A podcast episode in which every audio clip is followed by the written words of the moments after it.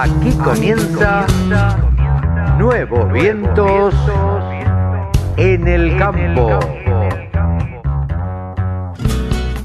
Hola, hola, hola, hola, ¿cómo les va mis amigos? ¿Cómo andan? ¿Bien? Bien, aquí estamos en una edición más de Nuevos Vientos en el Campo por la Radio del Campo. Aquí estamos, una edición más de Nuevos Vientos en el Campo, aquí en la Radio del Campo, la radio, eh, la radio más federal de la Argentina. Eh, esta semana se da que arrancó la rural el día jueves. Así que bueno, vamos a tener alguna que otra nota eh, referida a eso. Y, la verdad es que, es que con todos los, em, los entrevistados vamos a, a charlar del tema.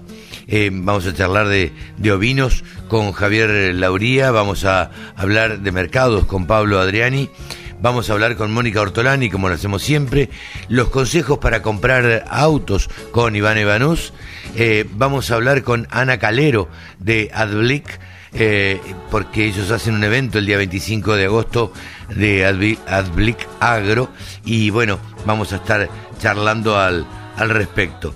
También vamos a hablar con eh, mm, Massimino, el gerente comercial de, de Martín Massimino, de Volkswagen. Así que todo esto y mucho más aquí en esta nueva edición de Nuevos Vientos en el campo, la edición, la edición especial que hacemos eh, con todo lo que sucede en la sociedad rural argentina, en la exposición rural argentina. Todas las novedades y todo lo que hay, ustedes lo van a ver reflejado aquí, en este programa de Nuevos Vientos, en el campo, por la radio del campo.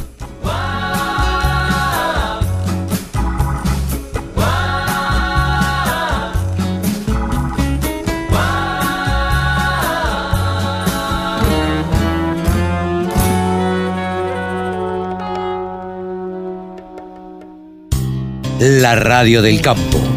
Única emisora con programación 100% agropecuaria. Estamos en comunicación con Pablo Adriani, el gurú de los periodistas agropecuarios, analistas de mercados. Hola Pablo, buen día, ¿cómo te va?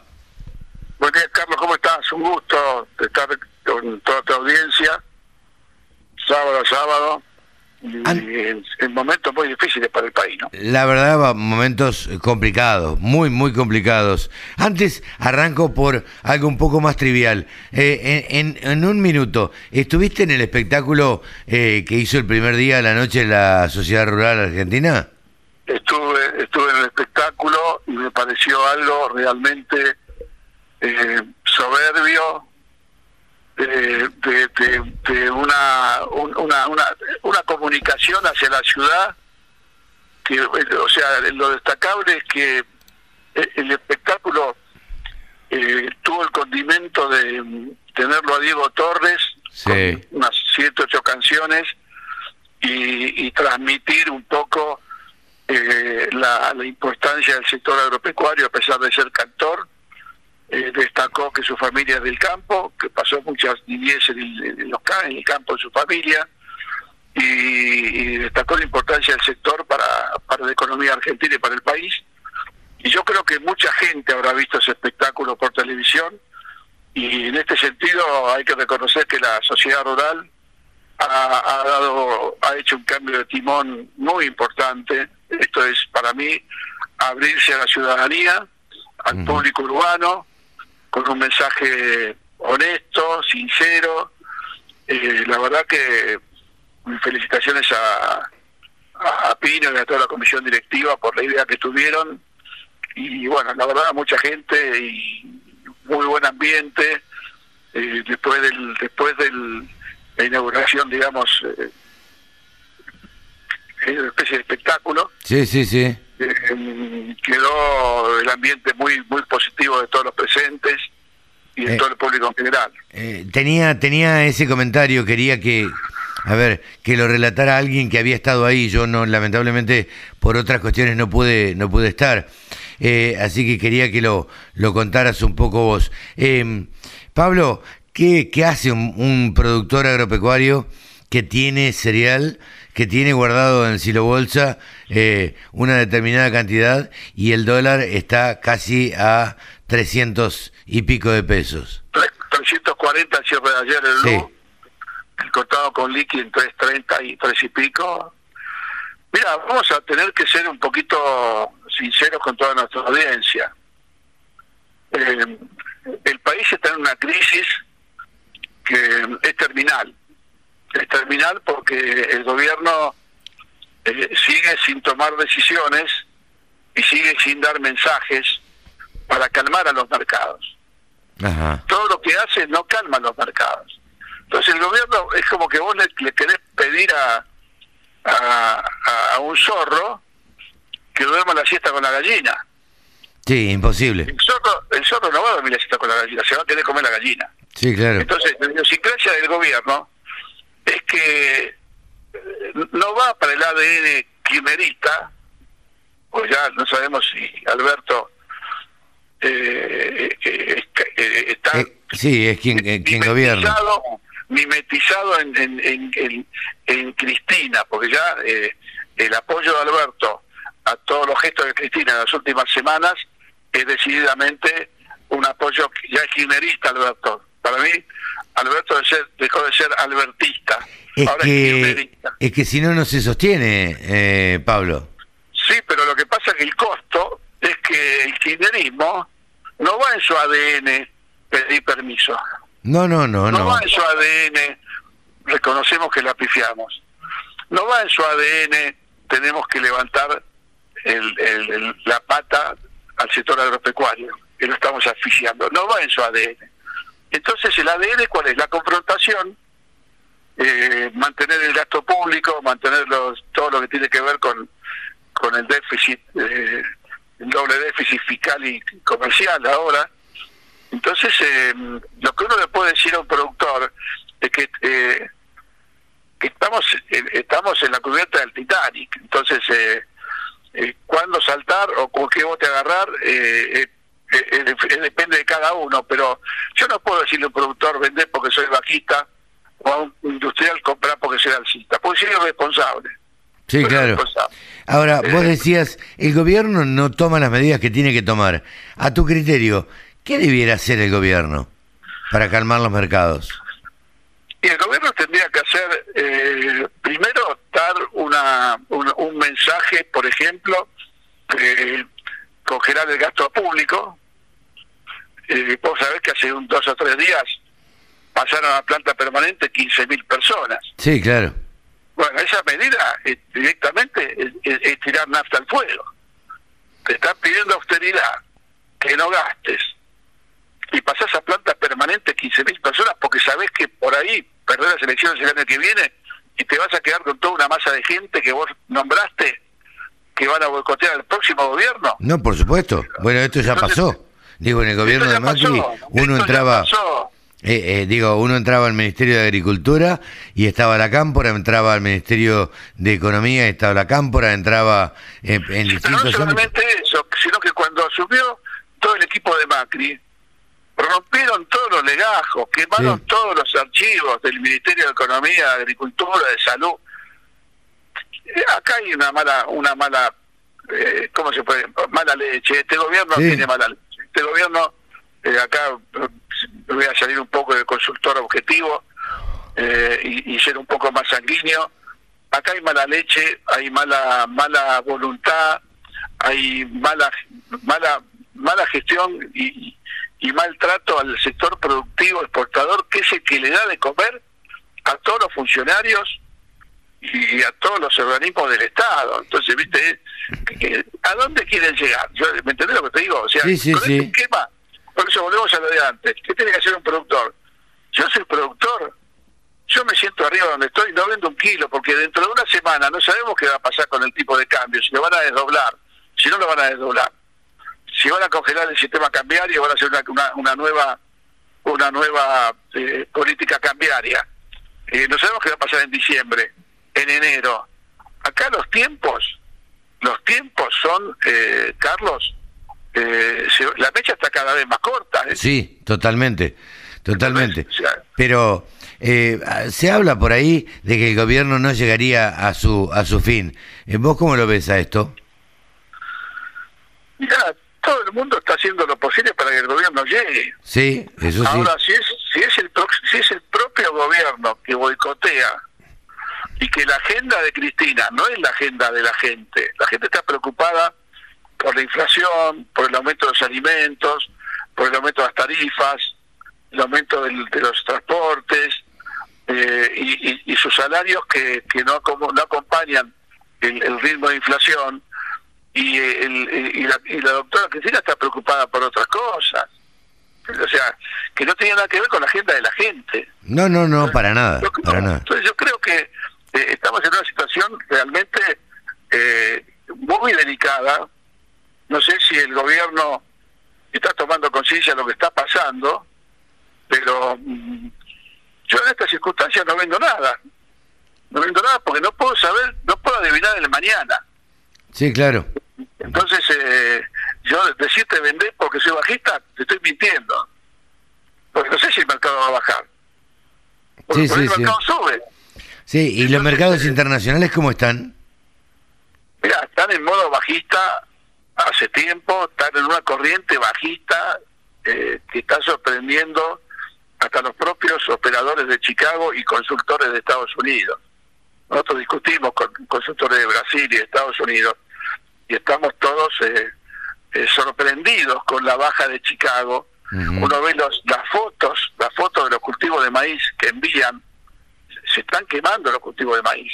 Sí, claro. Entonces, eh, hay, una, hay, hay un factor macro mundial que tal vez sea el que está causando esta esta baja de los precios que tiene que ver con la crisis económica y financiera del mundo. Sí, sí, sí, sí, eso, eso es innegable, digamos. La caída de la actividad económica, la caída de, de eh, la caída de todas las acciones, bonos las empresas que cotizan en bolsa, las grandes bolsas, Bovespa, Nueva York, Londres, eh, la caída del poder adquisitivo de la población.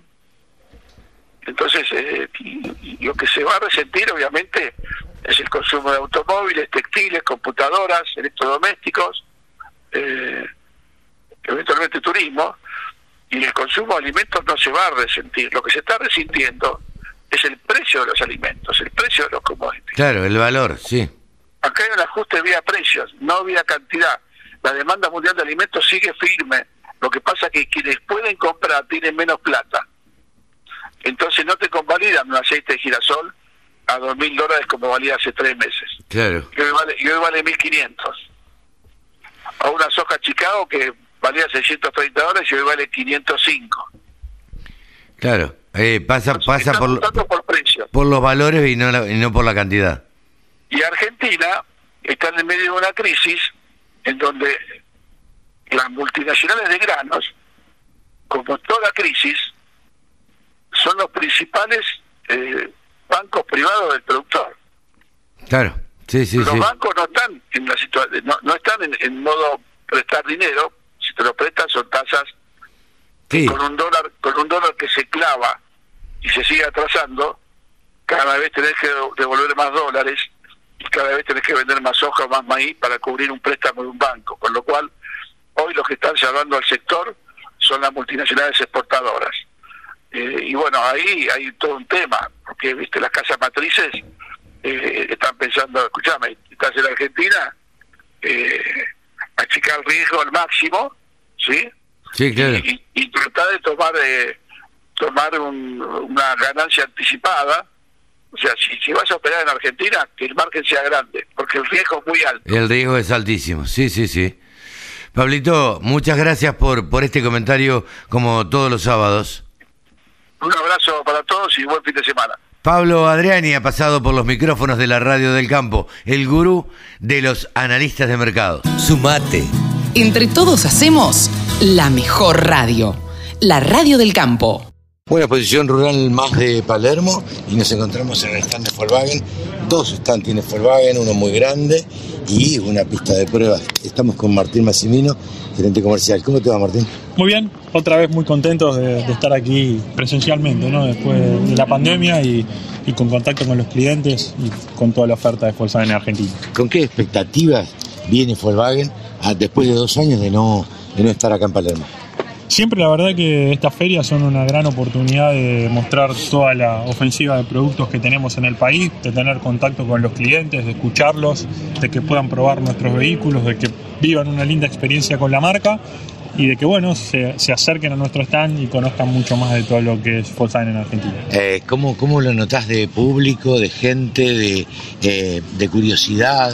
Creo que había mucha expectativa por volver a la presencialidad, creo que en este primer día y en estas horas que tuve la posibilidad de estar acá, vi mucha gente recorriendo la feria, recorriendo nuestro stand y, y creo que los próximos días esto va, va, a seguir incrementándose, así que muy felices de estar acá presentes. ¿Con qué novedades viene Volkswagen? Bueno, aquí en nuestro stand siempre compartimos, eh, en, en, el caso de las ferias rurales, con nuestra división de camiones y buses, donde estamos con el Meteor, que va a ser el ingreso y un lanzamiento en el segmento de los extrapesados para, para la división de camiones. Estamos con toda la ofensiva SV de la marca, con el Taos, que fabricamos desde el año pasado orgullosamente en nuestra planta de Pacheco, con T-Cross, con Nibus, con nuestra querida Amarok, que es un sí. éxito en ventas, y también con el futuro de la marca, como son los ID vehículos 100% eléctricos, que también estamos empezando a exhibir en nuestras exposiciones. ¿Cómo está Volkswagen posicionado hoy dentro del mercado automotriz argentino? Seguimos siendo referente del mercado, seguimos eh, con una performance muy buena, con 15% de participación en los últimos meses, con un Amaro consolidada como el tercer vehículo más vendido en Argentina, con un Taos en su primer año completo, donde está incrementando su, su participación mes a mes, con una ofensiva SV con la que estamos liderando el mercado argentino.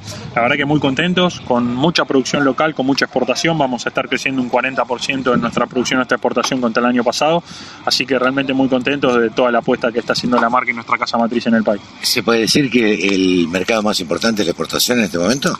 Sí, obviamente, el 70% de los vehículos que producimos en nuestro país son para exportación. Eh, la verdad es que estamos muy contentos, como te decía, con el incremento de producción. Pasamos de 200 y pico unidades por día con las que empezamos el año, a más de 400 hoy y apuntamos a llegar a casi 500 en los próximos meses. Estamos contratando gente en nuestra planta de Pacheco, así que felices por estos pasos que venimos dando con, con la marca. Y por último, más allá de Volkswagen, te pregunto, ¿cómo ves el mercado automotriz en general en la Argentina? Bueno, creo que es un contexto, digamos, desafiante que nos obliga a, a, a, trabajar fuerte, a ser creativos y en el caso nuestro, como somos una marca que apostamos, que invertimos en el país, que exportamos, que tenemos proyectos para el futuro, hace poco hemos anunciado, hace dos o tres meses en nuestra planta, inversiones para tener una nueva Amarok, para nacionalizar más piezas, algo tan importante en este momento, para tener un proyecto soñado como es producir Ducati en nuestra planta de Córdoba. Bueno, creo que las marcas que apostamos así a Argentina siempre tenemos resultados y vamos a seguir por este camino en los próximos años. Martín, muchísimas gracias. No, a ustedes. Martín Massimino, Volkswagen. El sector que más ingresos le genera al país se merecía tener una radio. www.laradiodelcampo.com Saben ustedes que a partir del sábado pasado, bueno, empezamos a tener unas charlas con Iván Ivanús eh, que nos, de alguna manera, nos ayuda a comprar un vehículo Toyota. Eh, a ver, ¿de qué manera nos ayuda? Eh, dándonos determinados consejos, determinados tips y, y, nos dice qué es lo que tenemos que tener en cuenta a la hora de cambiar nuestra flota, cambiar nuestro auto, cambiar el auto, la camioneta, qué nos conviene más, qué nos conviene menos. Y estamos, por supuesto, en comunicación ahora. Hola Ivana, eh, hemos tenido un montón de consultas en la radio, llamados por teléfono, llamados eh, por o, o mensajitos de WhatsApp, preguntándonos precisamente a ver eh, cómo nos podíamos contactar, cosa que vamos a hacer con, con Ivana, le vamos a pasar todo junto. Eh, hola Ivana, ¿cómo estás? Hola, ¿cómo estás, Carlos? Bien, todo bien. Sí, es, es cierto, han llegado varias consultas, así que bueno, eh, la idea es poder ayudarlos, poder eh, asesorarlos para que tomen una buena decisión a la hora de invertir, ¿no es cierto?, en un cero kilómetro. Eh, bueno, se pueden contactar al 0341 560 3898. Este es el teléfono de Ivana Ivanus, que a ella le pueden preguntar con total tranquilidad y sin compromiso a ver cuál es la mejor manera de cambiar el vehículo, de renovar la flota o qué es lo que más le conviene. Ivana, eh, ¿de qué podríamos hablar? ¿De qué se te ocurre que, que podemos hablar para contarles a, los productores agropecuarios eh, qué es lo que más le conviene? hoy en día? ¿Qué es lo que tiene que tener en cuenta con este eh, país cambiante que tenemos, este, con este dólar que no para de crecer y demás? Bien, bien. Bueno, en primer lugar, Carlos, el hecho de tener la herramienta del plan, bien, eh, tiene muchas ventajas, como hablábamos los otros días, porque el capital que uno vuelca dentro del plan es móvil. Es decir, que si hay una variación en, en el mercado, el ahorrista está protegido. Bien, por ejemplo, hoy hablaba con un cliente mío que hizo bueno, una oferta alta y le quedan para cancelar nada más que cinco cuotas del plan. Y me dice, ¿qué pasa el mes que viene si, si tengo que cancelarlo?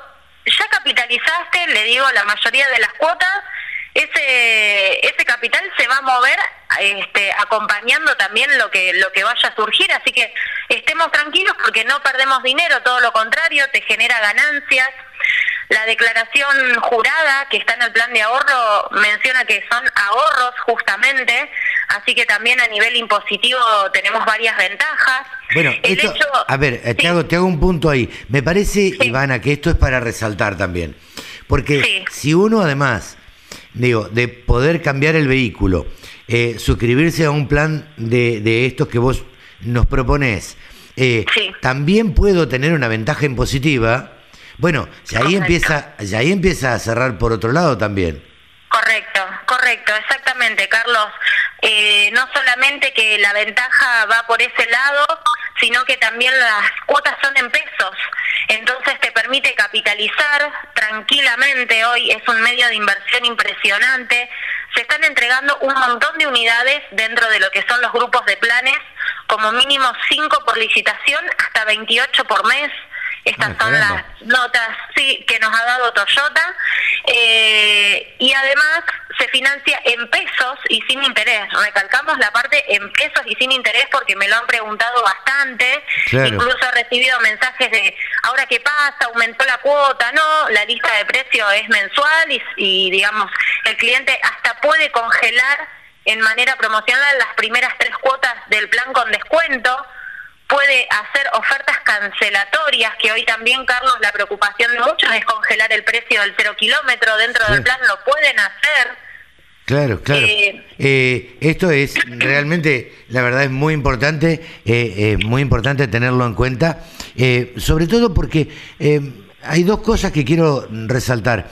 Sobre todo, ante una situación de incertidumbre y de un dólar sumamente volátil y, y demás, hay gente que eh, lo único que hace, eh, quiere asegurar eh, sus pesos comprando bienes. Y una buena manera es cambiando el vehículo y actualizando el modelo que tiene o, comprando un vehículo que le vaya a ser útil.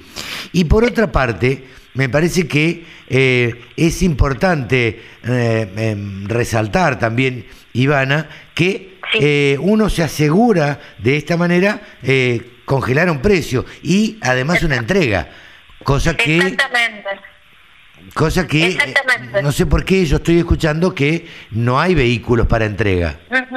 Exacto, Carlos. De hecho, hoy si uno quiere comprar un cero kilómetro y lo quiere hacer tras el canal tradicional que se hacía antes, eh, hoy no es factible, bien, porque a las concesionarias les cuesta muchísimo reponer el stock eh, bueno, tienen sus propias, digamos, dificultades.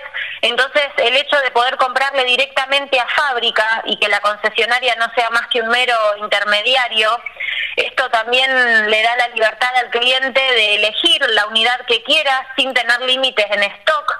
Bien, y en el momento de la venta, por ejemplo, o de la compra, el cliente consulta por determinado modelo y nosotros le podemos dar la fecha estimativa de entrega bien en, dentro del plan inclusive, bien, porque por ejemplo hay vehículos particularmente difíciles de conseguir, como son la SW4 y demás, que el cliente una vez que suscribe al plan se le aclara más o menos cuál es el plazo de demora y ya entra una lista de, de espera, o sea, y empieza a capitalizar en pesos todo lo que pueda y bueno, tiene todas estas ventajas, ¿no es cierto?, como poder entregar también su usado como parte de pago, el sistema llave contra llave, con una muy buena cotización, esa es otra herramienta favorable.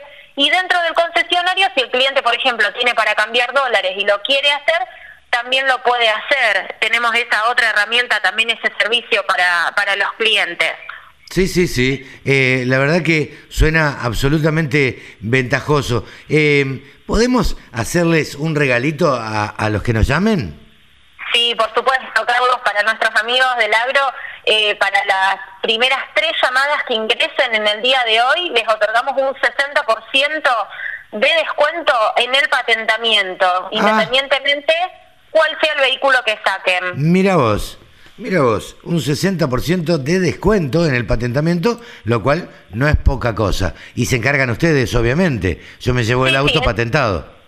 Exacto, eso va todo por escrito. Obviamente el cliente se lleva la copia de esa bonificación y se le manda toda la información correspondiente. Eh, y lo bueno de este descuento es que no es un voucher fijo de un monto de dinero fijo que dentro de unos meses perdió este, la, la validez sino que al ser un porcentaje del patentamiento cubierto, no importa lo que ocurra después con el valor del patentamiento, ya sabe que eso lo tiene cubierto en su totalidad el cliente.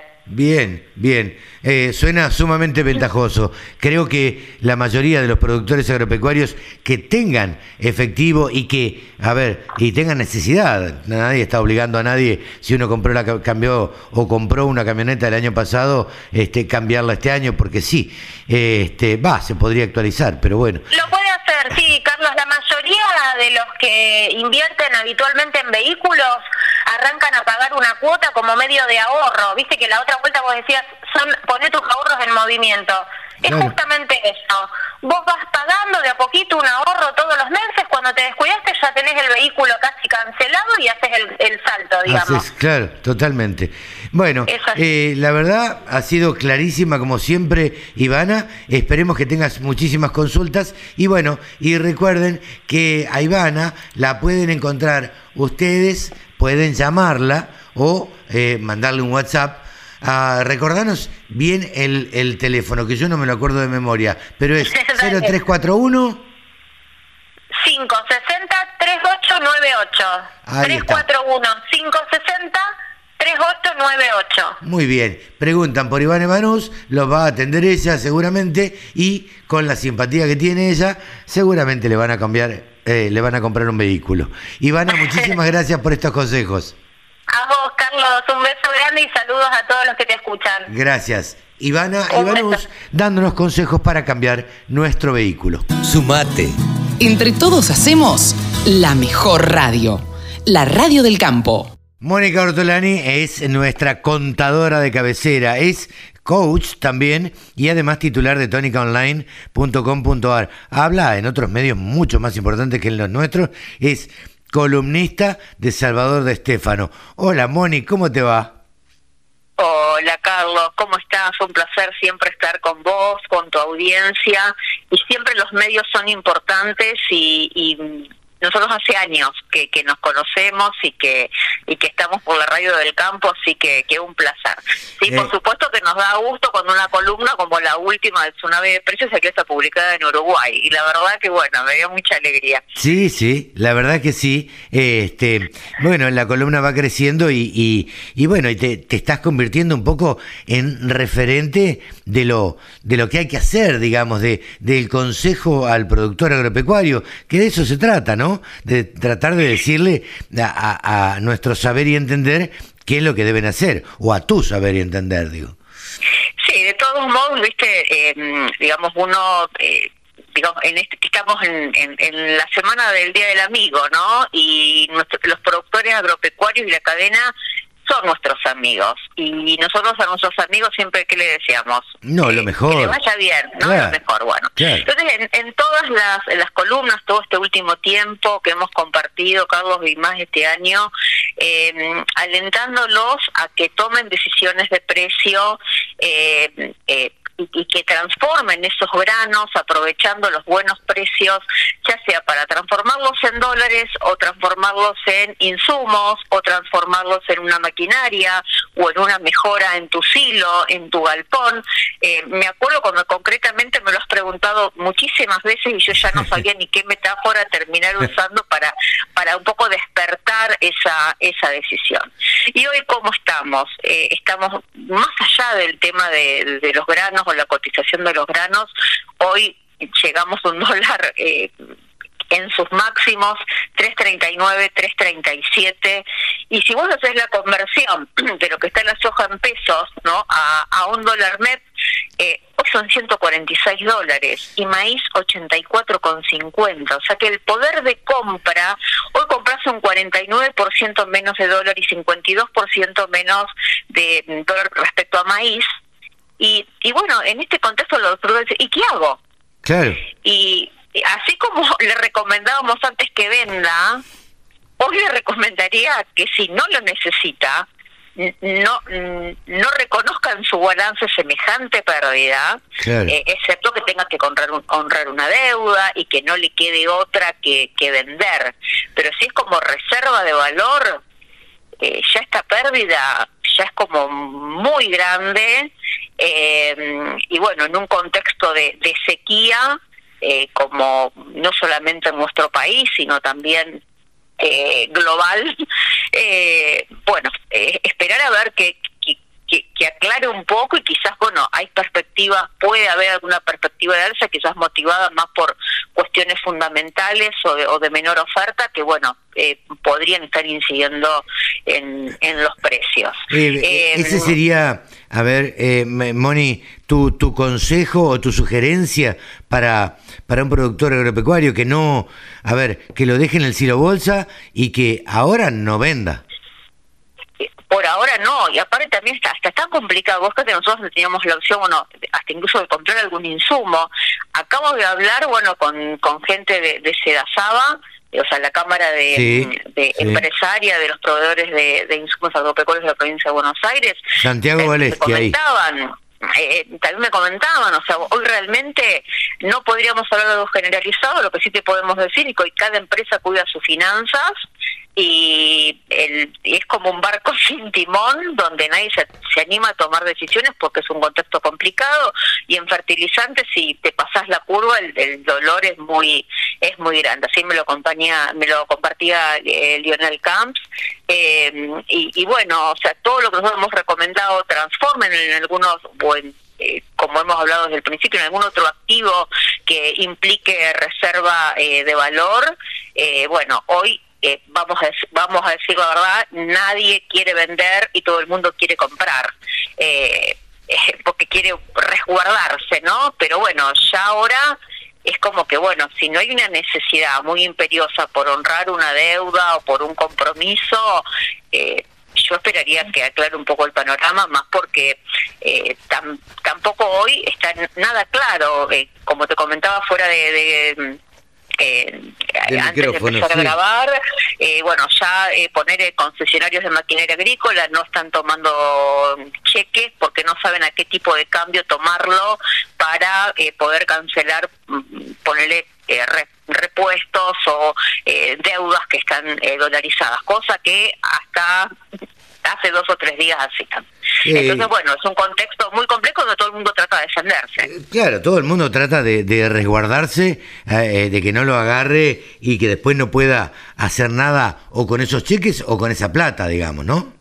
Exactamente, y, y digamos, yo a lo que voy, digo, ¿cuál es el, a veces no dimensionamos el valor de la indecisión? ¿Cuánto le cuesta a cada empresa, no sé, a cada empresa agropecuaria y cuánto impacta en la economía la indecisión, la falta de decisión en, en, no, en no tomar este tipo de decisiones comerciales que se llevan puestos rindes, que se llevan puestos miles de hectáreas en rindes como si se lo llevara eh, una pedrada. Entonces yo si bien digo, no todo es número, en definitiva, cuando vos haces los números, ellos terminan delatando, confesando nuestras acciones y nuestras omisiones. Así que espero que una vez más esta experiencia nos deje a todos aprendizajes. ¿Qué aprendimos de esto y qué es lo que podemos eh, modificar en futuras decisiones? Sí, sí, eh, yo creo que toda eh, toda crisis, bueno, siempre se dice es una oportunidad, eh, pero bueno, este tipo de cosas que suceden y que suceden en una Argentina cambiante, volátil y con, con problemas eh, políticos bastante graves, bueno, también nos tienen que, que dejar alguna enseñanza, ¿no, Moni? Exactamente, exactamente, digamos, y, a los problemas que nosotros tenemos en nuestro país también se suma el contexto mundial, ¿no? eh, y que cada vez pareciera que todo tiene más condimentos, porque también tenemos lo del costo fijo para el, para la semilla, tenemos bueno el contexto internacional con el tema de guerra, las eh, ¿qué, va a hacer Rusia si sigue cortándole la energía a, Europa, qué va a pasar con los puertos, bueno, son tantos los condimentos, eh, tanto internacionales como locales, que yo digo, a veces, eh, voy a usar otra metáfora, nos ponemos mucho los binoculares para mirar el mercado, mirar mucho afuera, y yo los invito a que tomen la lupa y hagamos más zoom sobre las cuestiones internas que tienen que ver con nuestra gestión. Estamos ah, eh, calculando cuál es el, precio y nuestro precio de indiferencia, cuál es el precio a partir del cual empezamos a tomar a tener pérdidas. Estamos mirando cuáles son nuestros procesos para de tomar las decisiones comerciales, quiénes son los responsables, porque bueno, como eh, un, productor me compartía, mira, en el grupo de WhatsApp con mis hermanos eh, decía, como vos comentás en otra columna, de tomemos una decisión, tomemos una decisión, pero nadie nadie decidía. Claro, sí, sí, la decisión, eh, y a veces es porque no está definido quién es el responsable en las empresas de familia. Claro. Entonces me esto orientación, digamos, más conectada con mi parte de, coach, eh, empiezan a tener las conversaciones para ver quiénes van a ser los responsables de estas decisiones, en qué procesos, en qué referentes, en qué información nos vamos a anclar. Vamos a tomar la, la, la lupa, ¿no? Para, para hacer zoom nuestro propio barco, prepararlo mejor ante, esos, ante estos tsunamis globales y locales que se nos llevan puestos muchos márgenes.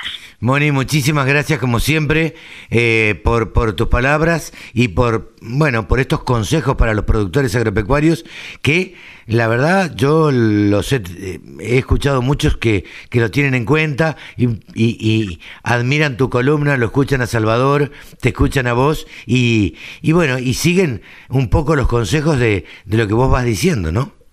Bueno, espero que, estas columnas sigan siendo útiles, que ese ese es el sentido y, siempre mi corazón conectado con, con ese coraje y con esa decisión que implica sembrar cada semilla todos los días en tu campo y que genera una ola expansiva de agregado de valor y también de valores, esos valores que necesita nuestro país para de una vez por todas resurgir.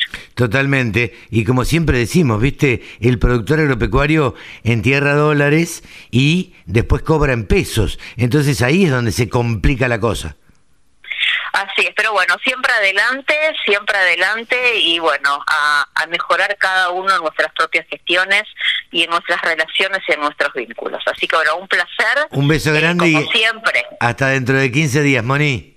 Hasta dentro de 15 días, Carlos, un abrazo. Mónica Ortolani, coach contadora y titular de tónicaonline.com.ar, pasó aquí en los micrófonos de la Radio del Campo. Todas las voces, todas las opiniones. La radiodelcampo.com. Y ahora estamos en comunicación con Javier Lauría. Javier Lauría, saben ustedes que es el periodista que más sabe de ovinos en la Argentina y está saliendo de viaje. Hola Javi, ¿cómo te va? Carlitos, qué placer saludarte. Muy buenos días, ¿cómo andás? Muy bien, por suerte, muy bien. Eh, hoy es sábado. Eh, ¿Estás saliendo para Saladillo? ¿Puede ser? Sí, así es. Sociedad Rural de Saladillo, ahí se va a llevar a cabo el remate de la cabaña, las cabañas Moeraki y El Quibir. Son cabañas que, mm, que están situadas en Cacharí, provincia de Buenos Aires, pero lo hacen en la rural de Saladillo, el remate en esta oportunidad. Primer remate de las cabañas. Ah, mira vos. Eh, Javi, a ver, ahora me contás del, remate. ¿Estuviste el jueves y el viernes en la rural? Eh, ¿Estuviste viendo los ovinos que entraron? Contame un poquito qué, cuál es tu sensación. Bien, eh, números ahora, te soy sincero, no me acuerdo la cantidad de ovinos. No, no, no, no. Pero, este... más o menos, digo, más o menos. A ver, ¿Qué viste? ¿Viste una buena cantidad? ¿Viste buena presentación? Vos sos un tipo que, que conoce. Digo, ¿viste buena presentación? Contame que, cuál es la sensación. Bien, bueno, hay 10 eh, razas de ovinos, eh, de las cuales hay tres que están, que son las que están superpoblando el pabellón ocre en la rural. Esas razas son Hampshire Down, que tiene más de 100 ejemplares, eh, Texel, que tiene 30 ah. y algo de ejemplares. Vinieron con todo, Hampshire Down. Sí, sí, sí, sí, sí. Sí, de hecho igual se guardan, ¿eh? se guardan algunos algunos cañones para la Expo de Venado Tuerto, que es a mediados de agosto, porque ahí tienen la mm, octava Nacional Hampshire. Ajá. Así que se guardan algo. Ah, mira vos. Podrían haber traído más inclusive. Mira vos. Sí, sí, sí, linda cantidad. Eh, después hay unos 30 y algo de Texel, unos 30 y algo de Dorper, y después el resto, las otras siete razas, aportan entre 8, entre 6 y 8 ejemplares cada una en promedio, eh, para decirlo así. El foco, sin duda alguna, está en la carne. Hampshire es carnicera, Texel ah, es carnicera, Dorper es carnicera, eh, el foco está en la carne, y tal es así que Hampshire Down en la admisión hacen una ecografía carnicera. Es la única raza que tiene ecografías y casualmente, eh, además de, de hacer eh, DEPS, eh, hacen mediciones y utilizan un programa que tienen gracias a un convenio que hicieron con Angus para poder hacer mediciones objetivas de DEPS. DEPS es desvío esperado de progenie para entender un poquito más lo que da esa progenie, pero también la medida de eh, cada animal, el desarrollo carnicero, el fenotipo del animal, que siempre hablamos de biotipo y fenotipo, o sea, y de genotipo. El fenotipo está asociado a la raza en la zona en la que está, en el lugar en el que está. Eh, porque vos, o sea, el fenotipo de una, de una raza cambia según donde está. Claro. sí el biotipo que es el que indica cómo es la raza. Ahora, para, yo ahí te, te, paro y te hago un punto. Digo, la raza, la raza que más entró es una raza carnicera. Sí. ¿A qué están apuntando? ¿A vender carne en la Argentina? A ver, ¿o cómo es? Explícamelo. El tema es así, bueno, para, mm, para desarrollarlo más, porque está buenísimo lo que vos dijiste, ahora yo te hablé de Hampshire Down y alguno dice, ¿cuál es Hampshire? Es la cara negra, que tiene la cara negra, la norma es la que tiene la cabeza negra. eh, Hampshire es la cara negra, que también de hecho en, en Uruguay le llaman caramora también. eh, vamos por ahí. Es una raza que es eh, que tiene un desarrollo muy muy rápido el animal, es muy muy precoz pero hay un mito, hay un mito que dicen que el animal Hampshire Down es para hacer cordero liviano porque no es bueno para cordero pesado porque engrasa demasiado. Ah, mira. Vos se lo decís a un hampshireista y te va a decir que no. Te lo digo así, de hecho ayer se lo dije, eh, ayer no, anteayer se lo dije a uno, le digo, che, pero ¿me estás hablando en serio? ¿No es que hasta los 35 kilos va bien y después se engrasa mucho? No. No. ah, mira. Y, y me lo dijo me lo dijo Lorena Caruso. ¿Quién es Lorena Caruso? Ella es una médica veterinaria, ecografista, habilitada para hacer ecografías objetivas, y hay, creo que hay menos de 20 ecografistas habilitados en el país para hacer ese tipo de, medidas, porque tiene una técnica específica para hacer las mediciones. O sea, ecografistas hay un montón. Sí, claro. habilitados para este programa de seguimiento hay, creo que menos de 20. Y ella eh, que hace mediciones permanentemente, me dice, eh, no necesariamente, porque si el desarrollo del animal se hace bien y se hace una buena recría y demás, vos vas a tener un cordero pesado que supere los 35 kilos en pie y no tenés problema que no se engrase tanto. Que no se engrase tanto. Este, así que me pareció que estaba bueno y me gusta que cuando vengo con un mito así o con un con un tema así que alguien me diga no y me lo fundamente. Está buenísimo. Sí, sí, sí, ¿qué te parece? Este, Así que la raza con más presencia y que hace más mediciones, eh, sin duda alguna, es Hampshire Down en, en la rural de Palermo y como preludio de la nacional que van a hacer en Venado Tuerto, que es una de las cunas del Hampshire, ahí hay varias cabañas en la zona de Venado Tuerto y alrededores, por eso eligen esa zona también. Claro, claro. Eh, Así que... A ver, ¿y cómo, cómo los ves eh, respecto de los grandes campeones, de los campeones y, de los remates que se pueden hacer? Mira, la verdad que Hampshire eh, tiene un tiene un desarrollo muy grande y encima ahora incorporó genética de Reino Unido que llegó hace un par de meses, así que eso tiene mucho futuro. En cuanto a lo que tiene que ver con eh, los grandes campeones y las juras, van a tener un jurado Adrian Randall, Epa, este, ¿cómo es eso? Adrián Rundle se escribe, pero Adrian Rundle, que es el presidente de la Asociación Hampshire de, de Gran Bretaña. Ah, trajeron un jurado de Gran Bretaña. Exactamente. Entonces, eh, la vez anterior tuve una experiencia muy, muy buena cuando vino un jurado de Inglaterra que había sido, o sea, eligió, terminó eligiendo un animal que tenía más bien un estilo neozelandés en lugar de británico, que son las dos líneas eh, principales del mundo de Hampshire Down. Eh, en aquel entonces eligió uno que tenía más eh, perfil neozelandés que, el británico. ¿En qué se diferenciaban? El neozelandés es más bien más cogotudo, cogote más largo y es más largo el animal. Y el y el británico es un poquitito más gordito, no no gordito, sino más bien cerrado, las costillas un poco más cerradas, no tan largo y cogote un poco más corto. Eh, son las dos líneas principales del mundo, la tercera es la Argentina que viene a, tener un poquito de cada una, como para identificarlos. Eh, y en cuanto a... Mm, o sea, en cuanto a lo que tiene que ver con los animales que, que ya se vieron, uno ya los mira y ya ve por dónde viene la mano, hay un par de cabañas que ya eh, desde la revisión picaron en punta. Claro. Ya te das cuenta, ya ves animales y dices, uff, este si no es gran campeón, pelea los, siguientes dos puestos. Sí, sí, sí, sí. sí. Eh, eh, contame de, tu recorrida y a dónde vas el sábado. Estoy yendo, ahora ya termino con vos y me voy hacia Saladillo.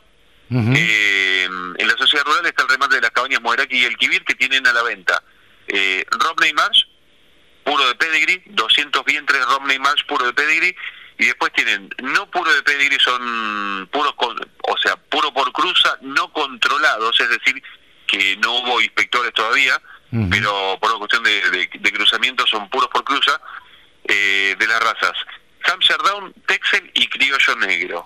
A ver, ¿cómo, cómo evaluás vos este tipo de remates en el interior, Javi? Para mí es una propuesta muy muy buena por varias razones. Este puntualmente tiene mucha hembra, eh, algunos carneros hay, pero tiene principalmente hembras. Algunas inclusive con garantía de preñez o vacías. Es decir, eh, no tenés con servicio sin saber si tiene o no tiene. Eh, si, va si te dice que está preñada, tiene un cordero. Si no, directamente te la consideran como vacía. Claro. Directamente. Ahora. Y quedan este tipo. Sí. Pregunta: ¿esto es para comprar a alguien que, como vos, como yo, tiene 10 hectáreas de campo, 20, 30, 50, 100, y quiere hacerse un rodeo o una bajada eh, de, de, ovejas, ¿o no? Sí, en este caso lo que es Romney es de pedigree, por lo cual vas a ir con una, ya arrancás, eh, como para competir en las primeras ligas, en la, o sea, directamente. Después del resto puedes hacer una majada un poquito más general, eh, podés llevarte algunos vientres, y depende del carnero que le vuelques, y los procedimientos posteriores es cómo vas a desarrollar esa majada. Pero tranquilamente, alguien que tiene un par de hectáreas, dijiste como vos y como yo, ojalá pudiera tener media hectárea, aunque sea, como para tirar un, un, un corderito algo. Por ahora no lo tengo. No, es una, es una manera de decir, digo, digo, alguien que, no, digo, es alguien que quiere empezar, ¿no? Sí, si querés empezar es un buen punto de partida, eh, porque te llevas de por sí, la raza Romney, las hembras Romney son tremendas madrazas, por lo cual no tenés que tener tanto tanto resguardo o tanto cuidado como puede ser con otras razas que no son tan cuidadosas de sus de sus crías. Claro. Eh, y es una raza muy rústica, se adapta muy bien. Como para arrancar, la raza Romney es una muy buena raza. Eh, no necesita tanto cuidado. Sí, obviamente tiene que hacer un manejo como con cualquier eh, raza de la especie ovina pero Romney para arrancar es un buen punto de partida. Hampshire tenés bastante y podés seguir volcando genética porque encontrás carneros por todos lados. Texel también. El criollo negro lo que tiene es que muchos lo llevan porque después el o sea es una raza que, que se usa mucho para cojinillo ah mira ah eh, se vende claro se vende el cuero para para eh, para los recados Claro, para la, para la monta de los caballos, por ejemplo, porque la monta se va ensuciando, entonces si es negro no, se no, te, no te das cuenta que está tan sucio. Sí, sí, sí. Eh, y aparte, en muchos casos, el cuero negro tiene como mm, un poquito más unido eh, las hebras a veces, o se acumula mejor y es muy acolchonado. Entonces, Eh, por varias razones, el cuero negro va muy bien. Mira. Lo utilizan muchísimo con, con, un, con unos 5, 6, 7 centímetros de vellón que queda espectacular. Sí, sí, sí, sí. Eh, eh, a ver, estuviste jueves y viernes en la rural. Eh, contame tu, tu apreciación, ¿cómo la viste? Lo vi muy muy bien, igual esperaba más, para serte sincero. Esperaba más animales, más cantidad. Ah, Pero también tiene que ver con el, con el momento.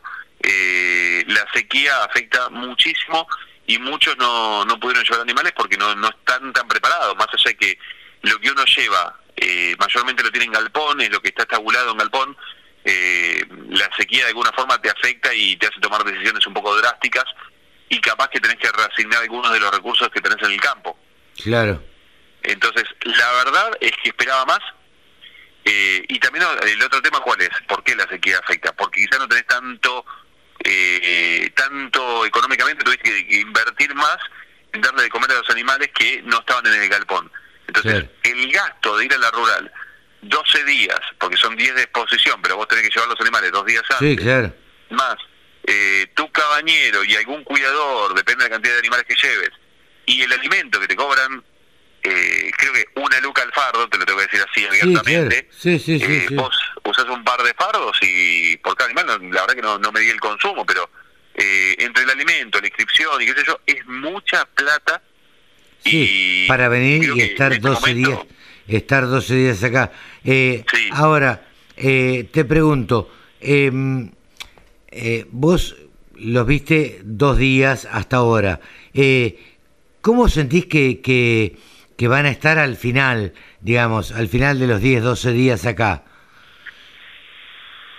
Ver, eh, por un lado los... se van a vender bien, digo, se van a rematar bien. Eh, es una excelente pregunta esa, y yo creo que sí, que se van a rematar bien.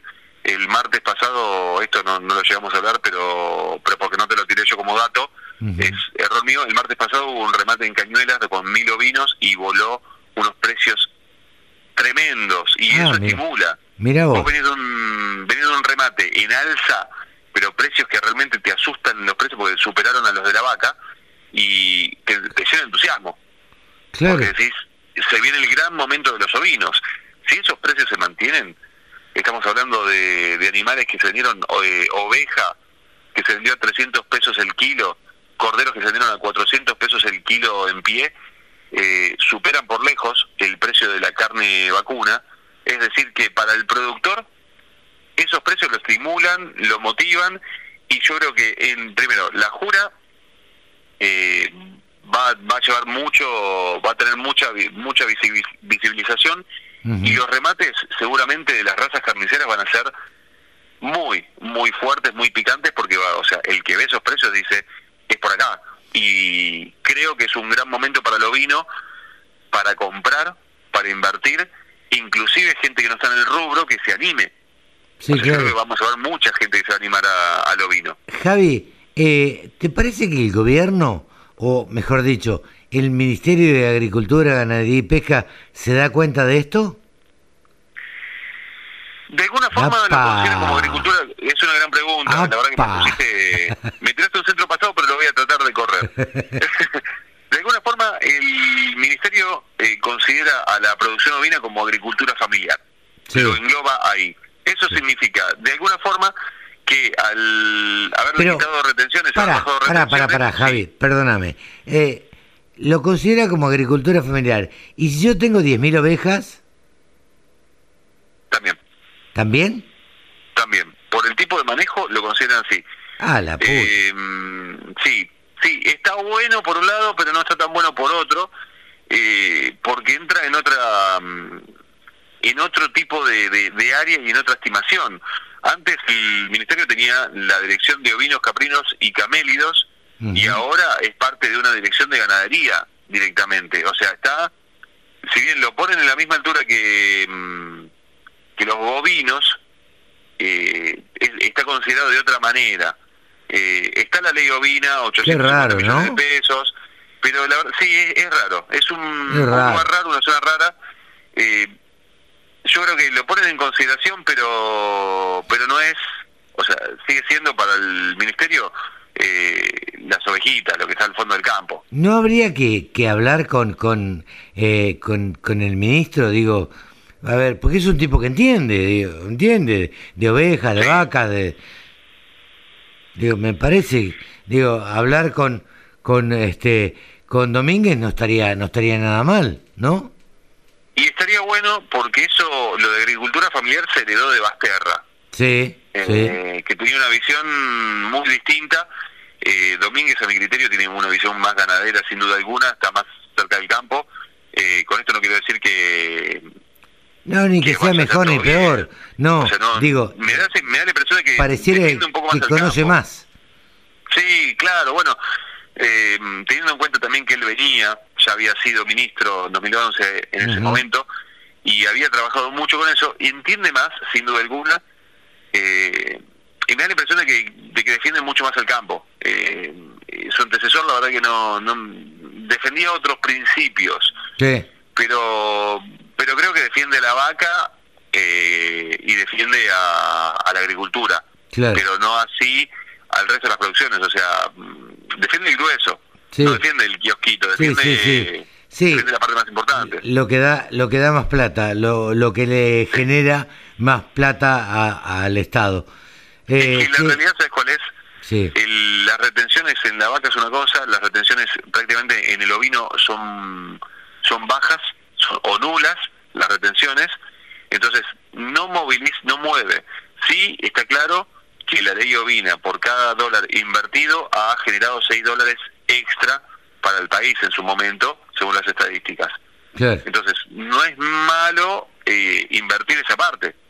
No. Pero es una producción chica, una producción que no mueve la sí, para, para, el gobierno. No son montos tan tan grandes, pero habría que hacerle entender a, a Domínguez eh, la verdad, la potencialidad que tiene el ovino en la Argentina y lo que podría llegar a ser para exportar, digo, para exportar carne, carne ovina, ¿no?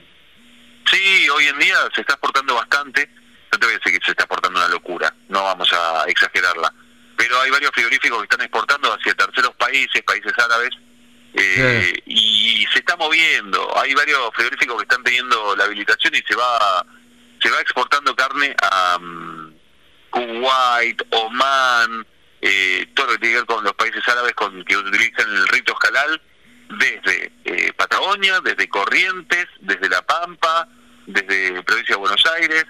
Eh, mueve, mueve economías, o sea, mueve economías a nivel regional y ojalá que en algún momento empiecen a mirar un poquito más el lo que pasa así a nivel a, pequeña escala también porque si bien no genera tantas divisas para nuestro país sí mueve economías y puede eh, ser un impulsor del arraigo claro sí sí sí me parece que es una materia pendiente no, ¿qué te parece?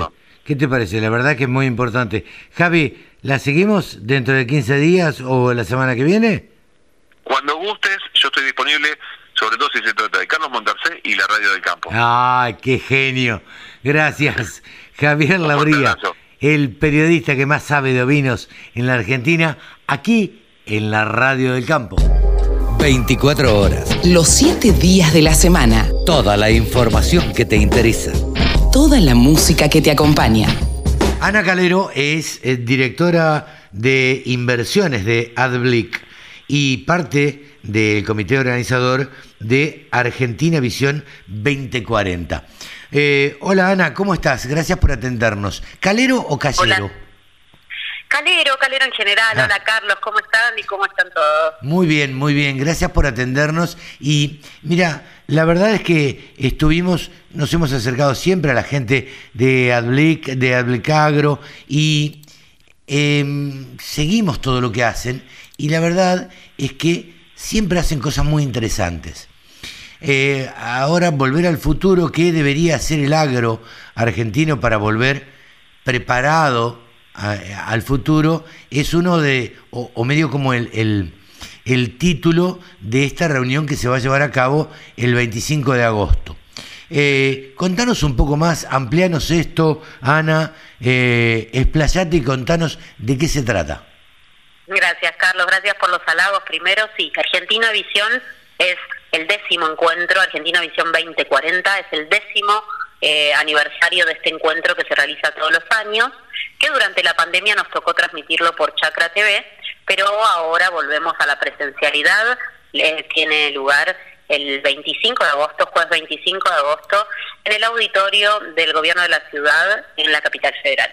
Y como vos bien decís, el tema este año, nosotros durante los 10 años hemos abordado muchos temas que quejaban o que ocupaban la agenda de eh, la agroindustria en general, del clúster, y este año estamos pensando, es el ámbito ideal para juntarse y pensar todos los involucrados qué tiene que hacer la Argentina de cara al 2040 para volver al futuro, para sumergirnos en el mercado de los alimentos, para ser productivos, para hacer lo que mejor sabemos hacer, que es producir a través del campo y de la agroindustria, ¿no? Totalmente. Eh, y a tu criterio, yo no te pido que me spoilees nada, pero a tu criterio, Ana, ¿qué es lo que debería hacer la Argentina para salir de esto, de este rulo en el que estamos metidos y que parecemos eh, el perro mordiéndose la cola, ¿viste? Y no, no podemos salir, y no podemos salir, y no podemos salir. ¿Viste? Y no le encontramos la eh, vuelta. justamente la, la, respuesta unívoca de una persona individualmente sería, sería equivocada. Justamente la propuesta es juntarnos todo el clúster para definir esas cinco o seis variables sobre nuestros propios modelos de negocio para poder incidir en lo productivo. ¿A qué me refiero? Me refiero a que la macro nos rodea, nos, eh, nos, nos, envuelve a todos. Hay variables que podemos manejar eh, y nos tenemos que enfocar en ellas. Eh, no podemos sumergirnos en discutir, bueno, cuestiones, sí, que la grieta, que la política y demás. No, no, tenemos que ocuparnos de nuestros modelos de negocios porque allí es donde, concentrando fuerzas, podemos incidir. Entonces, ¿de qué se va a hablar? Bueno, nosotros en general hacemos una propuesta de paneles y este año no es la excepción. Y en esos paneles vamos a hablar de emprendedurismo en el agro, de tecnificación del agro. Vamos a recibir, sin spoilear, a la gente de AgroToken, por ejemplo. Entonces nos van a venir a contar qué es esto de las novedades tecnológicas, contrataciones, etcétera. Vamos a tener coyuntura también, porque el cierre va a estar a cargo de Pratt Guy. Vamos a tener CEOs, referentes de la industria, que nos van a contar qué están haciendo, qué están haciendo desde sus cadenas productivas mucha innovación, mucha sustentabilidad, mucho búsqueda del consumidor de alimentos del mundo, que tenemos que mirar del mundo para aprovechar acá y para abastecer. Argentina tiene todo lo que se necesita para el futuro. Eh, a veces, a, veces podemos jugar con algunos de estos problemas para intentar por lo menos ponernos eh, los to que hay que hacer en 20 años para cumplir algunas metas. Esa es la idea de juntar al clúster en esta reunión eh, que nos convoca este año y que además es enteramente a beneficio de la Fundación Biblic, con lo cual tiene un motivo que es la educación, ¿no? Un motivo y un motor que es la educación. Absolutamente. Estamos charlando con Ana Calero, quien es directora de inversiones de AdBlick, y, estamos charlando acerca de, esta reunión que se va a realizar el próximo 25 de agosto. Eh, que se trata precisamente, o se llama Argentina Visión 2040, eh, a beneficio de la Fundación Bisblick. Eh, bueno, eh, que es una ONG que acompaña a, jóvenes este, con alto potencial. Claro, con alto potencial, bajos recursos, para que puedan convertirse en los primeros profesionales de la familia. Esto es sumamente importante, que alguien, o por lo menos en la familia, haya un, un profesional. quería decirte esto, Ana, sin meternos en la coyuntura, no es la idea de hablar de, política, ni, ni, mucho menos. Eh, todos sabemos por las situaciones que está pasando la, Argentina en este momento, la incertidumbre, eh, la, falta de precios, la falta de un valor de referencia, bueno, un montón de cosas que estamos viviendo hoy por hoy los argentinos. Y, a ver, y la Argentina es mucho más que eso, porque las empresas son las que trascienden a los políticos y las empresas son las que deben seguir trabajando y deben seguir dando mano de obra, deben seguir ocupando gente, deben seguir, seguir generando recursos. Eh, ¿cómo, cómo, ¿Cómo lo ven a ustedes a esto? Bueno, nosotros, a ver, nosotros no hemos parado de, de, tratar de crecer y de, y hacer crecer nuestros modelos de negocios y de ser cada vez mejores productores. Eh, para el campo no es una situación fácil, ya todos lo sabemos, para ningún argentino este momento es una situación fácil. Eh, nosotros estamos siempre sometidos a un factor extra que es el riesgo climático, digamos, ¿no? Esto de producir a cielo abierto tiene ya de por sí sus propios riesgos asociados. Hay oportunidades, siempre hay oportunidades. Ese es el foco en donde nosotros que seremos demasiado positivos nos enfocamos para tomar decisiones. Hoy hay oportunidades, la verdad que el campo está tecnificado. Es una la, industria y el agro y la agroindustria es, es un clúster absolutamente tecnificado que a pesar de los embates eh, durante estos últimos 20 años eh, logra estándares mundiales. Ucrania, la guerra al final del día nos ha puesto eh, de sobreaviso que hay lugar para los commodities, todos lo vemos también en el diario, y el alimento, el alimento, la demanda de alimento, no hay ningún estudio que indique que va a descender, por el contrario.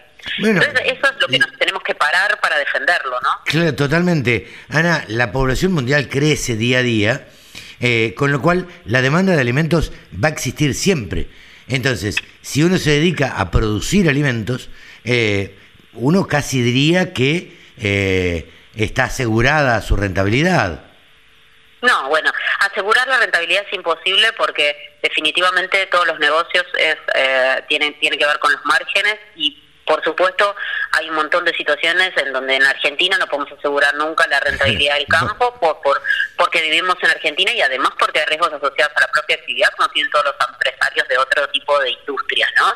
Sin embargo, hay una oportunidad, o sea, eh, a pesar de todo lo que estamos viviendo en la macro, el campo argentino ofrece una oportunidad. Ofrece oportunidad, bueno, no no quiero eh, usar este espacio para dedicarlo a los productos que nosotros en Adblick usamos porque definitivamente hoy estoy aquí para contarte a vos todo lo que tiene que ver con lo que pensamos de cara a la industria y un poco hablar de la economía colaborativa, pero digamos, nosotros en Adblick tenemos oportunidades para los inversores.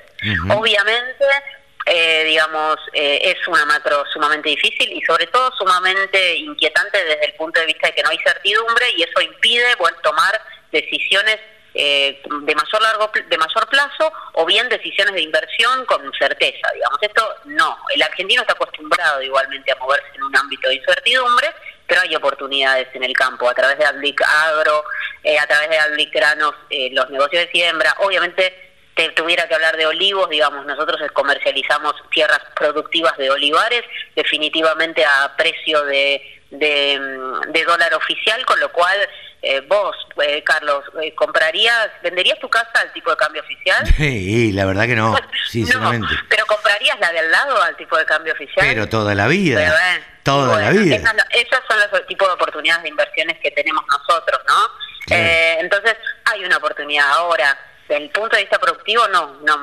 nunca se puede garantizar la ganancia. El que te garantice la ganancia algo te está ocultando. Eh, pero oportunidades hay siempre, ¿no? La ganadería, la demanda de proteínas en el mundo. Eh, siempre, eh, hemos notado ya con China, con la crisis porcina, etcétera, etcétera, con la apertura de mercados, que nuestra proteína es demandada nuestra materia prima y nuestro valor agregado sobre la materia prima, ¿no? Todo lo que son especialidades y demás Em, absolutamente demandado en el mundo, ¿no? Em, y pocos players, digamos. Lo que pasó en Ucrania nos da la pauta de, digamos, en realidad no somos tantos los actores que tenemos la posibilidad de, de tener injerencia en el mundo del mercado de los alimentos, que es primario más que absolutamente. Entonces, bueno, digamos, oportunidades hay. Eh, nosotros lo que no nos proponemos es ser pesimistas dentro de, este entorno. Un entorno difícil, los insumos carísimos. Digo, a ver, podría hablarte eh, mucho tiempo sobre cómo quejan los bemoles a, la, a, la, agroindustria. Prefiero contarte de nuestro evento, de las oportunidades, de lo que hay que hacer por la educación. Vos mencionás recién a la fundación. que es una fundación que apadrina más de 80 chicos que vienen de entornos hipervulnerables, entornos de pobreza, pero que tienen talento. Estos chicos, a pesar de sus entornos y de haber recibido poco recurso durante sus vidas, llegan a, estar terminando su secundaria con inquietudes para ser los primeros en recibirse de grado. Claro. Necesitamos universitarios. El que piensa que el campo es eh, sin eh, es no profesionalizado, está equivocado también. No, no, absolutamente. Digo, hoy más que nunca, eh, por estos días se está llevando en, la rural de Palermo eh, a cabo la, la, exposición rural y uno ahí puede ver, sobre todo en la maquinaria agrícola, lo que avanzó el campo en los últimos dos años. A ver, y hablo puntualmente, creo que acá te pido una opinión, vas pero probablemente coincidas conmigo. Yo siempre digo que el campo no puede parar. Porque a las vacas hay que ordeñarlas todos los días, porque cuando hay que cosechar, eh, hay que cosechar y cuando hay que sembrar se siembra. Eh, pero además, todas las fábricas de maquinaria agrícola, por ejemplo, a mí me llamó mucho la atención Expo Agro, Agroactiva y ahora la Rural, donde las fábricas están presentando por lo menos una o dos maquinarias nuevas, o por lo menos con algún eh, adelanto, porque no se detuvieron, porque en la pandemia estuvieron trabajando y siguieron trabajando. Entonces, esto habla de que el campo no puede parar. No pueden, y a las claras estuvo, ¿no? Durante la pandemia, acá y en el mundo, el mundo estuvo parado y el campo no estuvo parado. El campo siguió produciendo y se afectó, claro que se afectó. Yo me recuerdo, viste, uno a veces queda la noción del tiempo, pero en retrospectiva recuerdo la imposibilidad que tenían, por ejemplo, los camioneros para trasladar grano, para trasladar insumos, etcétera, y las peripecias que han hecho esos hombres, por ejemplo, a los fines de cumplir con los objetivos eh, que tenían y, seguir así produciendo. Pero nunca paró y el mundo no puede parar porque si dejamos de comer, eh, paramos todos de una forma definitiva, digamos, y el campo está cada vez más tecnificado, porque cuando hablamos de tecnología y el campo, cuando hablamos de sustentabilidad, nosotros no hablamos solamente de producir más, claro que hablamos de producir más, pero hay una demanda mayor, pero también hablamos de producir mejor, de optimizar nuestros suelos, de utilizar, ojo, el recurso del agua, este es otro elemento en el que la humanidad está pensando, y en el campo se piensa en esta cuestión de los recursos hídricos, de la imposibilidad de contar con ello y no, em, hace mucho tiempo que, que este, esta problemática está sobre el tapete. Entonces, cuando hablamos de de biología, de productos biológicos, de aplicación de biológicos en el campo, la, la, siembra. Cuando hablamos de tecnología hablamos de todo eso, no hablamos de, de, cuestiones eh, eh, lejanas y, o cuestiones que solo sirven para ganar dinero, sino que sirven para ser más eficientes. Y ahí es donde, en definitiva, a veces no se gana más dinero, se produce mejor, se cuida más Sí, claro, se es más eficiente. Digo, eh, nadie piensa en tecnología cuando uno habla de una semilla.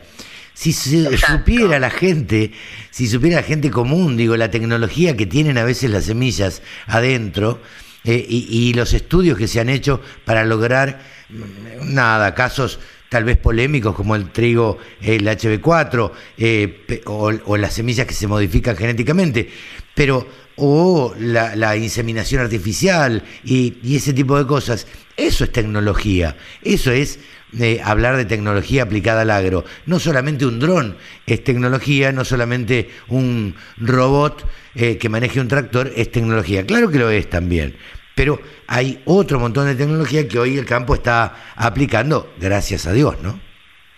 Totalmente, el campo está totalmente tecnificado y en ese sentido el campo argentino eh, es vanguardista. Eh, Totalmente. miramos, a los vecinos y miramos, los vecinos me refiero a los que compiten, ¿no? Al mercado, a, productores y Argentina está a la altura. Entonces hay que aprovecharlo. Em, realmente tenemos una oportunidad para como país en ese sentido. Parece demasiado optimista estarte diciendo eh, esto. Eh, me encuentro, viste, claro, los que somos optimistas a veces sonamos un poco ridículos en estos contextos tan de crisis, pero mm, también en crisis es oportunidad. Totalmente. No podemos, a ver, o nos quedamos mirando pasar y llorando, o lo tomamos de esa forma y traccionamos para hacer algo. Por eso juntar el clúster es la única forma. Juntarnos todos a conversar, escuchar a los expertos, escuchar a los que más saben, hacer networking, em, reunirse, convocar, eh, opinar, eh, discrepar, todo eso tiene que ver con hacer las cosas mejor. La economía colaborativa para el campo, además, esto de compartir muchísima información, de no ser celosos, de trabajar en grupos, los grupos CREA, el INTA, etcétera, etcétera, digamos. Bueno, eh, esta es una forma de trabajo que el campo tiene hace rato, ¿eh? Sí, totalmente. No, es nueva para el campo. Totalmente. Eh, yo siempre, a veces, eh, soy un poco criticado desde la radio porque soy hijo de productor agropecuario y, y creo que los productores agropecuarios en algún punto son, son un poco egoístas y a veces... Eh, a mí me tocó escuchar con, con muchísima bronca, si se puede decir, alguna vez que cayó piedra, eh, mejor dicho, eh, estaba yo charlando con un productor agropecuario que tenía mirando el, campo del vecino con un maíz bárbaro, qué sé yo, y me dijo, ojalá le caiga piedra. Y la verdad es que me dio mucha lástima por ese hombre, porque la verdad estaba deseando eh, el, mal al vecino de él, que le vaya mal al vecino de él para que, para que a él le fuera mejor. Yo digo que el productor agropecuario en algún punto es un poquitito egoísta, piensa en él solamente y hay que acostumbrarlo, me parece, a trabajar en conjunto, a, poder hacer compras en conjunto, a poder hacer ventas incluso en conjunto. Eh, y esto todavía no lo tiene del todo claro. Los, por ahí los productores un poco más chicos no lo tienen claro. Por ahí los productores más grandes están más, este, más ayornados. De cualquier forma hay que contagiar ese espíritu. Totalmente. O sea, hay que contagiar ese espíritu. De forma colaborativa también se produce mejor y más eficiente, ¿no? Sí, claro. Nosotros, de, hecho, eh, Argentina Visión está coorganizada por Adlicagro, Argensan, em, que trabajan con nosotros en varias cuestiones eh, junto a Adlic Granos, y el Centro de Agronegocios de la Universidad Austral. Es la academia, es el productor chico, el productor grande, la empresa, la semillera, la insumera, todos tenemos que, eh, que ir para el mismo lado. Da, esto que vos mencionaste, este ejemplo mm, feo que vos mencionabas de este productor que quería que granice, no es, no es el estándar entre productores y no, es no debería ser el estándar para ningún para con ningún vecino. Es hace un tiempo nosotros hablábamos de la pobreza. Eh, no podemos mirar para el costado respecto de la pobreza ah, porque al final del día, querramos o no, nos afecta a todos. Es lo mismo que le pasa al productor con el vecino. El granizo lo va a afectar tanto a él como al vecino. Totalmente. Más tarde, más temprano. Totalmente, más tarde, más temprano. Eh, la verdad es que me, me, encantó charlar con vos, Ana. Me quedaría charlando un rato más, pero eh, sabemos que tenemos que terminar esta nota. Eh, recordar, Argentina Visión 2040 eh, para eh, más información y para inscribirse en argentinavisión2020.com. Eh, Correcto. Así, eh, y, bueno, y esto se va a llevar a cabo el 25 de agosto por la mañana. ¿es, por la mañana solamente? No tengo claro eso. 8 y media a 13.30 en el auditorio de la Ciudad de Buenos Aires en Parque Patricios. Vos bien dijiste, a través del sitio se pueden inscribir. Sí. Presencial, los invito a todos a hacer networking y aprovechar una buena mañana. Eh, Qué mejor que darle la mano a un... invita también, eh, sí, sí, dar una mano a la fundación. A través del sitio también puede colaborar todo el que quiera, digamos, no más allá de asistir o mirar eh, las emisiones posteriormente por Chakra TV, también se puede colaborar con la fundación, conocer estos 80 chicos, seguramente los chicos van a estar presentes también, porque en general en Argentina Visión estos chicos nos hacen de plantel, de staff, eh, y le cuentan a todos lo que, que son sus hermosas historias de vida. Así que mm, los esperamos, 25 de agosto, agendar todos. agendar todos. Ana, eh, te agradecemos muchísimo este contacto con la Radio del Campo y bueno, y allí nos veremos el 25 de agosto, allí estaremos junto con la radio, ¿sí? Un placer, Carlos, y un abrazo muy grande. Un gusto, muchísimas gracias. Ana Calero, directora de inversiones de AdBlick, pasó por los micrófonos de la Radio del Campo. Solo pensamos en agro. Desde la música hasta la información. Bajate la aplicación para escucharnos en tu celular.